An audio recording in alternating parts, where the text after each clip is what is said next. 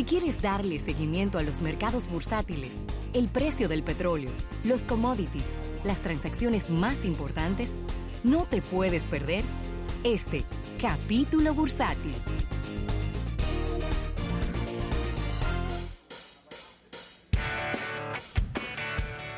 Bien, agradecer a nuestros amigos del Banco Popular. Banco Popular a tu lado siempre. Así es, Rafael. Y bueno, eh, en este día se están produciendo varias transacciones interesantísimas que quiero ir detallando poco a poco porque yo no sé por qué y, y- y le he estado dando seguimiento a eso, Rafael. Cuando se están terminando los trimestres, como que se empiezan a producir transacciones. Es Creo cierto. que tiene que ver con la, el efecto que tiene en los resultados del trim- de un trimestre desde el punto de vista bursátil para, para una empresa, ¿no?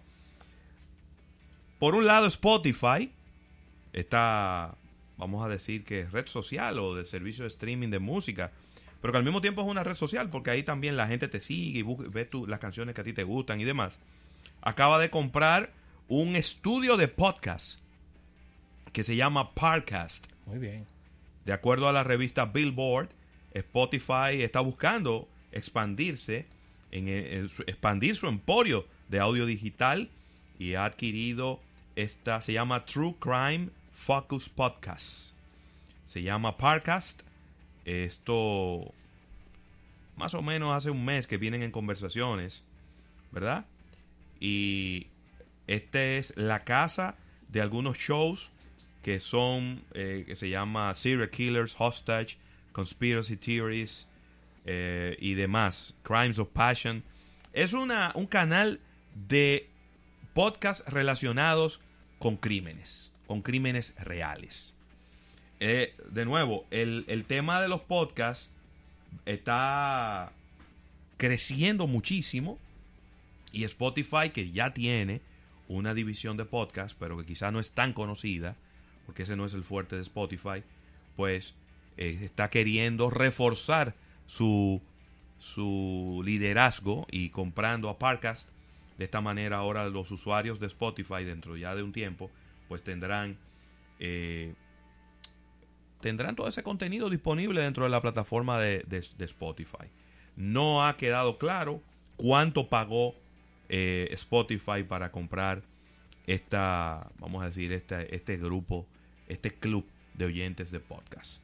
En otra transacción importante, Cathay Pacific, esta aerolínea, acaba de acordar eh, la compra de Hong Kong Express, que es una aerolínea de bajo costo, por unos 4.930 millones de dólares de Hong Kong.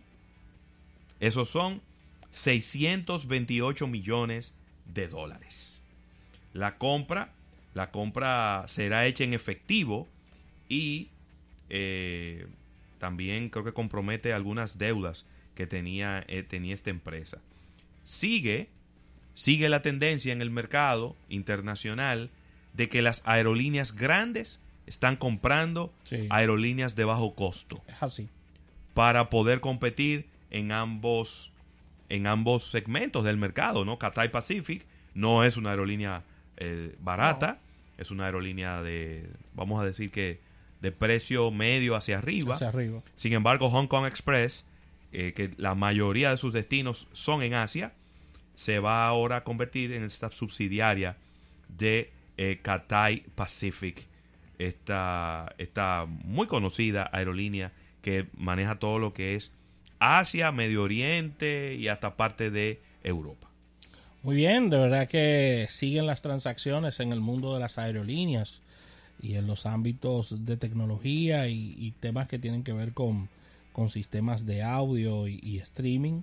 Y moviéndonos ya a informaciones del Reino Unido, Ay, la unión, la- lo que es eh, el- Inglaterra, sí. está perdiendo 6 millones de dólares por hora, Pero como por hora. por hora, por el tema del Brexit. Las consecuencias de un Brexit sin acuerdo serían peores que la crisis financiera del año 2008, estimó en el día de hoy el Banco de Inglaterra. El Brexit ha sido pospuesto Y eh, que por cierto, en el día de ayer le quitaron todos los poderes de negociación, el Parlamento, a, a Teresa May. Ella puso su puesto a disposición de la Cámara de los Comunes. Y ella puso a su disposición. Ella dijo: Mi puesto está ahí para que ustedes hagan lo que ustedes quieran. Ella tiró la toalla ya. No, pero imagínate tú. Es decir. ¿cuántas propuestas que ella va a llevar? A ella, y le, todas se las rechaza. a ella le dijeron, no renuncie, mantente ahí, porque necesitamos a alguien ahí. Sí, pero y le, dije, le dijeron, danos todo, que somos nosotros los que vamos a negociar. Sí, que es prácticamente Déjame quitar- decirte, quitarle eso- todos los poderes. Pero eso es un suicidio político para Teresa May. Sí. Ella no va a poder tener ni una paletera en el Reino Unido. No, no. Porque, porque es un suicidio político. No, porque ella, ella y, y- y la gran ¿Tú pregunta sabes quién es... salió ganando todo ese lío, Rafael? ¿Quién? Primer- el que era primer ministro británico cuando se armó todo este lío. ¿Cómo era que se llamaba? Cameron. David Cameron. Sí. Él Cameron. dijo, si gana el Brexit, yo renuncio y le debo a dejar su lío a ustedes. Así fue. Y cuando ganó el Brexit, él dijo, hizo una, una rueda ahí en el, Y que lo llaman todos los días. Street, Y que lo llaman todos los días. A ver si en el está, número 10 de Downing Street. si él está disponible. que ahí es donde vive Sí. eh, el, el- el- el primer mandatario, pudiéramos decir, ¿verdad? El primer ministro del Reino Unido. Hizo una rueda de prensa y dijo, tal y como dije, si ganaba el Brexit en el referéndum, yo no tengo nada que buscar aquí porque La el dignidad. país, no que el país va por un lado y yo voy por otro. Exactamente. La mayoría del país va por un lado y yo voy por otro. Entregó su puesto y se fue para su casa. Así fue. Con Cocaleca debe de estar viendo todo lo que está pasando. Mucha Cocaleca en la mano, mucha sal, pues, Cocaleca de mantequilla. Y a diferencia de, mucho, de, de la mayoría del pueblo británico, él sí tiene sus problemas resueltos. No, pero que David Cameron. Sí. Acuérdate que es difícil que suba al gobierno una persona que no venga con que no venga acomodada, Sí, porque la- las personas ya cuando vienen a llegar al puesto de primer ministro es porque ya han sido parlamentarios, han podido ser, eh, son empresarios que han ganado mucho dinero. exactamente. y, o políticos de larga data y, y son gente que no, no, no es que tienen mucho problema.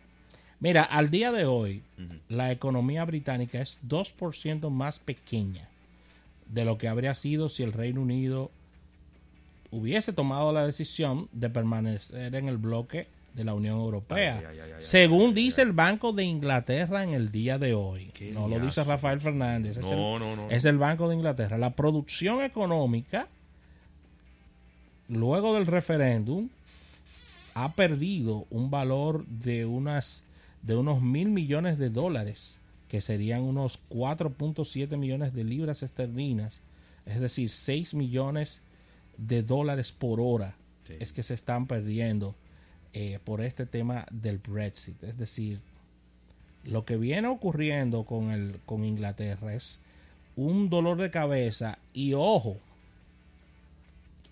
ojo, hay que tener mucho cuidado con todo esto porque Inglaterra se puede llevar de encuentro a varios países.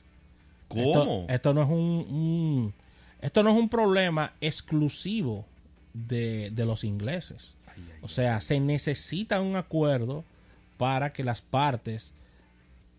por- por- a ver, Dime. Inglaterra no solamente es un productor, él es un comprador. Y si los ingleses están mal y los productos que van a Inglaterra, entonces, ¿qué va a pasar con eso? No, y los productos que van a, para Inglaterra, que también que van a, van a tener que pagar impuestos. Exactamente. Y entonces van a llegar más caros a la mano de la gente. ¿Y las marcas entonces? ¿Qué va a pasar? O sea, la gente está viendo solamente la cara de, del pueblo inglés, pero es una, es una cara que tiene, eh, es una moneda que tiene dos caras, porque mu- muchas empresas se benefician de tener a un socio estratégico como es el Reino Unido, de poder hacer llegar sus productos. En el caso específico de la República Dominicana, la República Dominicana va a tener que sentarse a negociar con los ingleses. Claro. Porque la, la- la República Dominicana, no sé para cuándo lo está dejando, pero lo tendrá que hacer en algún momento.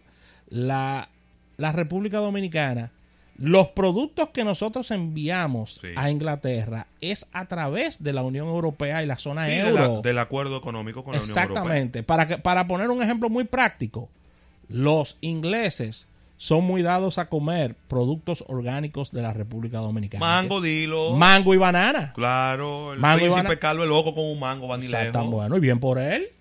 Cu- que por cubeta que se lo lleva. Sea, que por mira, cubeta que se lo Se le lleva. arma un lío al príncipe Carlos. Ha cogido para Cuba. Y a buscar, y a buscar la mamá de Él está, él está allá con Camila en Cuba. En Cuba. No han dejado nada de él. Pero, Ni no, los huesitos lo pero- deja- han dejado de pero él. no se lo dijo a su mamá eso. A la reina. No, pero que ya. Eh, él no se lo dijo a su cogió mamá. para eso. Cuba. Y lo ha agarrado el Parlamento Británico. Y han agarrado, entre el medio de todo este lío con el Brexit, hubo uno que dijo, acá, Dame un turno, un turno aquí. Haciendo un paréntesis. ¿Y qué es lo que busca Carlos en, en Cuba? Un país que es corresponsable de la crisis de Venezuela. Y se ha armado un lío ahí. Y ahí- ¿Eh? Tú sabes que ahí en la Cámara de los Comunes ahí no se baraja pleito. No, ahí no se baraja pleito. Eso es, el líder de la oposición está sentado ahí, aquí hay una mesa, aquí está la primer ministro, y eso es dándose funda ahí mismo. Yo me paro Sí, y digo todo el mundo pegadito ahí. Y yo me siento, y ese, ese está- se para ahí mismo y, Y, se empieza, paran toditos. y empieza se- a hablar. Y se sientan. Y a, y a- y a responder lo que yo dije de una vez. Esto no es que, que por turno. yo. No, no, eso es una guerra de debates. Entonces, ahí. de este lado están todos los liberales, aquí están todos los conservadores, atrás están todos los laboristas. que- ahí está todo el mundo, mi hermano. Sí. Y cuando no están de acuerdo con algo que tú estás diciendo, empiezan a hacer bulla. Con una vaina que tienen en la mano. Es así. Mira. Es así. Yo sueño con que algún día me dejen sentado, aunque sea, aunque sea disfrazado, que me dejen meter ahí a la Cámara de los Comunes. Para yo darme ese show. Son buenos esos debates, sí. Sí, sí, sí. Y ya que- ellos no usan los rolitos, parece que solo. No, no. no Son en la, varios. En la justicia. En la justicia que lo usan. No, pero ahí también. Sí, yo sé, pero que, Ahí hay lo, pero que lo siguen usando en la justicia todavía. Ahí hay unos cuantos. Así que. ¿Pero y qué, y qué busca Carlos en Cuba? Yo no sabía nada. ¿Y qué- Pero con Camila. Parece que Camila le dijo, vámonos para Cuba de vacaciones. Ay, ay, Y allá lo recibieron. sabe- y allá no- lo recibieron con honores de jefe de Estado. y pero claro. con honores claro. por el heredero del trono. Digo, él nunca se va a sentar ahí. No, ya, Nunca. Yo creo que él nunca. Gracias. Yo creo que el, el día que él se siente en el trono va a decir.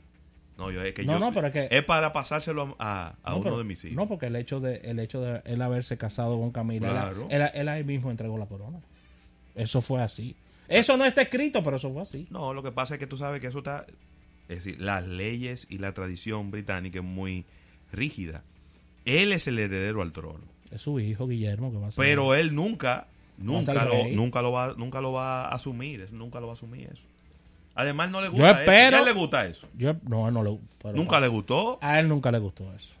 A él sí le gustó la carrera militar. Eso sí, él tiene esa ocasión, pero pero política. Él lo que menos tiene es político. Sí, Eso es lo que él menos tiene. Así que. Bueno. yo espero que la reina le hayan dado un día pan o, o algo así. A la, No, la reina, lo que pasó con la reina fue que él le dijo, adivina dónde estoy, él la llamó por teléfono.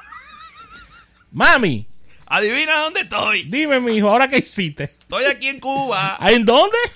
y ahí cerró, dijo, mami, no se oye bien, te llamo ahorita, y le cerró. Cuba. No, pero tú sabes que si él iba para allá, él tenía que avisarlo con tiempo. Sí. él lo avisó con Sí, tiempo. es una- Porque él anda con muchísima Sí, pero- seguridad. sí, sí. yo sé, pero eso- heredero al trono. A él lo cuidan más que a la reina. Sí, pero que a la reina eso se lo dicen al paso, porque No, ella pero no puede estar recibiendo noticias así No, tan... él se le fue, a él se le fue la mano con eso. Mira, otra transacción importante Sí. es una, em- pero una transacción, Rafael, que yo de verdad que no sabía, porque estas son empresas aseguradoras muy grandes, pero que no son tan conocidas. ¿Cuáles son esas? Y es eh, la aseguradora Centene, que estará comprando a su rival más pequeña, Wealth, Wellcare Health Plans. Pero oye el tamaño de esta empresa. Nada más y nada más. 15.270 millones de dólares. espérate, que eh, eso, eso no son tres pesos. 15.270 millones de dólares. Es un acuerdo que eh, te- tiene dinero en efectivo, pero también acciones involucradas. Eh, el acuerdo total, incluyendo las deudas, son 17.300 millones de dólares. Y eh, vamos a ver qué ocurre. El tema de, los de los seguros, después eso lo hablaremos con calma en otro momento, para no dedicarle tanto tiempo a, este- ese particular. El tema de los seguros se va a poner súper interesante en los Estados Unidos, porque prácticamente que esta mañana le dieron siete puñaladas a Obamacare. Sí, Tú sabes que estaban en Tú eso. sabes que Donald Trump prometió que eso iba para afuera y esperó, esperó, esperó hasta el momento y ya es prácticamente un hecho que el Obamacare se va a cerrar. Ya no va a existir. No va a existir.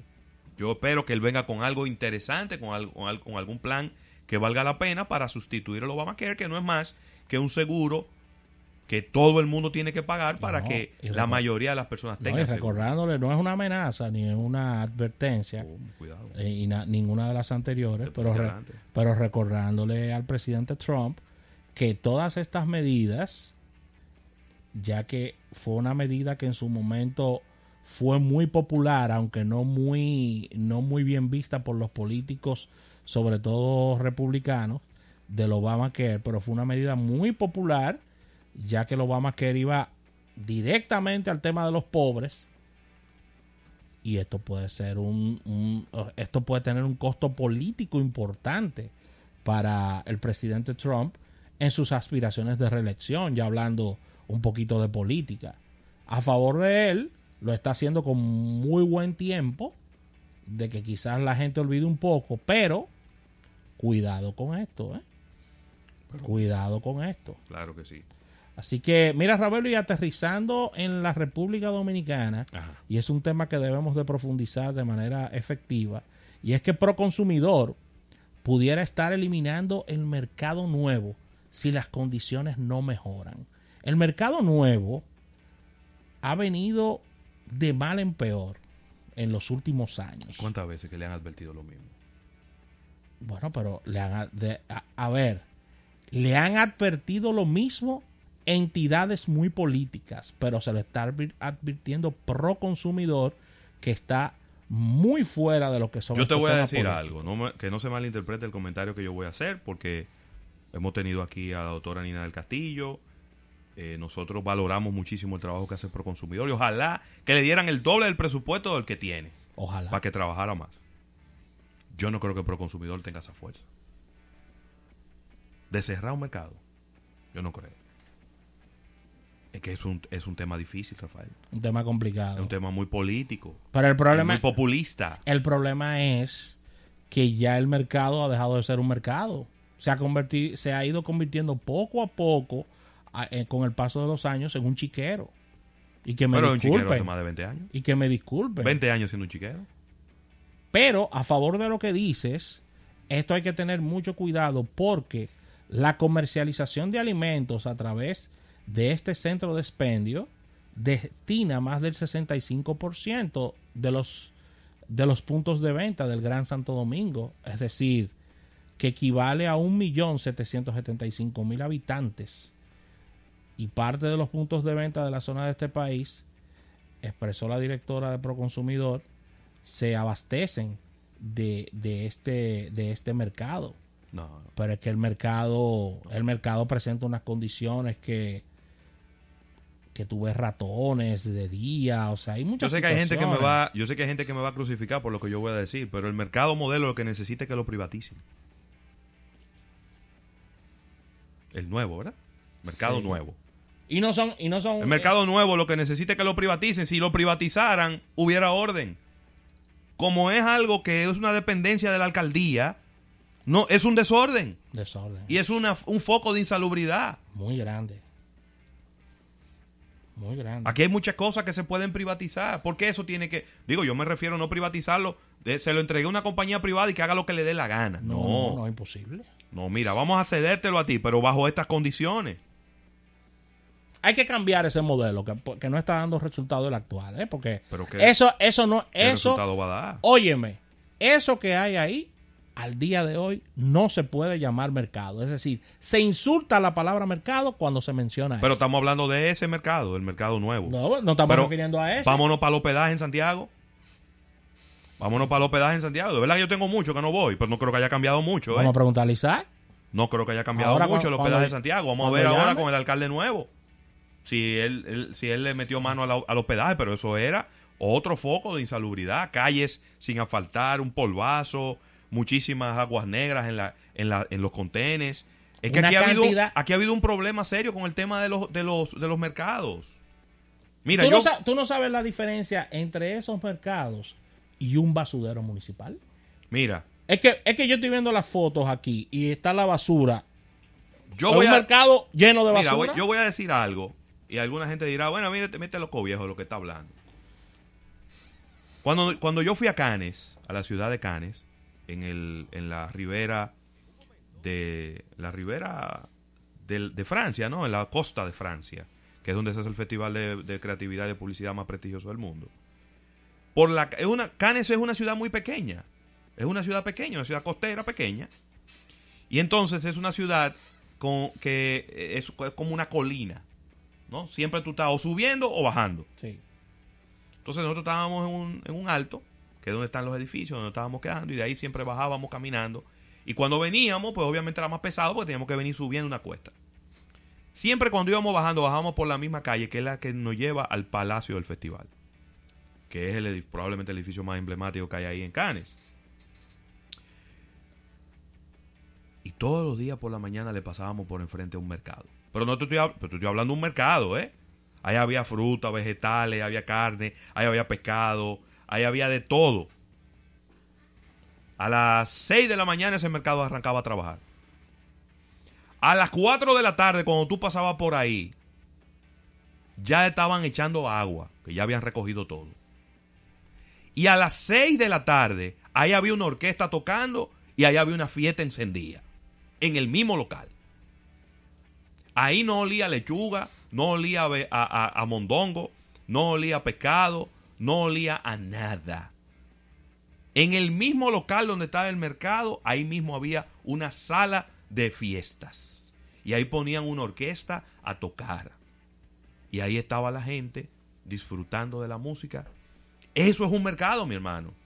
Eso es un mercado. Nosotros tenemos un e- lugar donde haya salubridad, donde haya condiciones. Nosotros tenemos ejemplos, Ravelo, ejemplos muy, muy cercanos de, de mercados, de exposiciones que, que son modelos para este tipo. Lo que pasa es que aquí hay mucho de improvisación.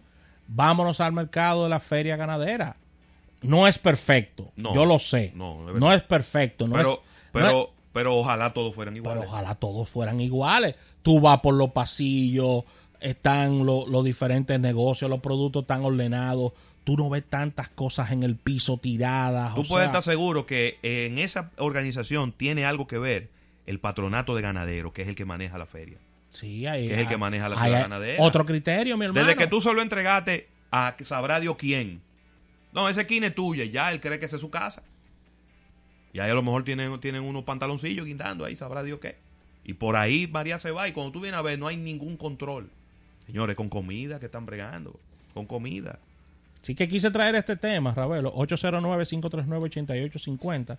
Si alguien tiene alguna opinión sobre el mismo, para... Vamos a dejarlo hasta ahí, que ya después me vamos, Ah. Eh, voy a coger cuerda. te- te- eh, Voy a coger cuerda con este tema. Mira, yo- Mira, voy a decir rápido. Bajó 61 centavos el crudo ligero de Texas, pero sigue en 59 dólares con 33 centavos el, el precio del petróleo. Es decir que, gracias a Dios, no siguió aumentando y sobrepasó Se los mantuvo, 60. Se mantuvo. Se mantuvo ahí, nunca llegó a pasar los 60 dólares. Está en 59,33. El Brent está en 57,84. El gas natural sigue cayendo, está en 6 do- 2 dólares con 69 centavos el metro cúbico. Y el oro en 1.310 dólares la onza de oro. Los índices bursátiles vuelven a caer y es que no hay buenas expectativas en lo que respecta al punto de vista económico, eh, sobre todo por los resultados que están teniendo algunas empresas de las más importantes de los Estados Unidos. Así que con esta información cerramos este capítulo bursátil dando las gracias al Banco Popular. Banco Popular, a tu lado siempre.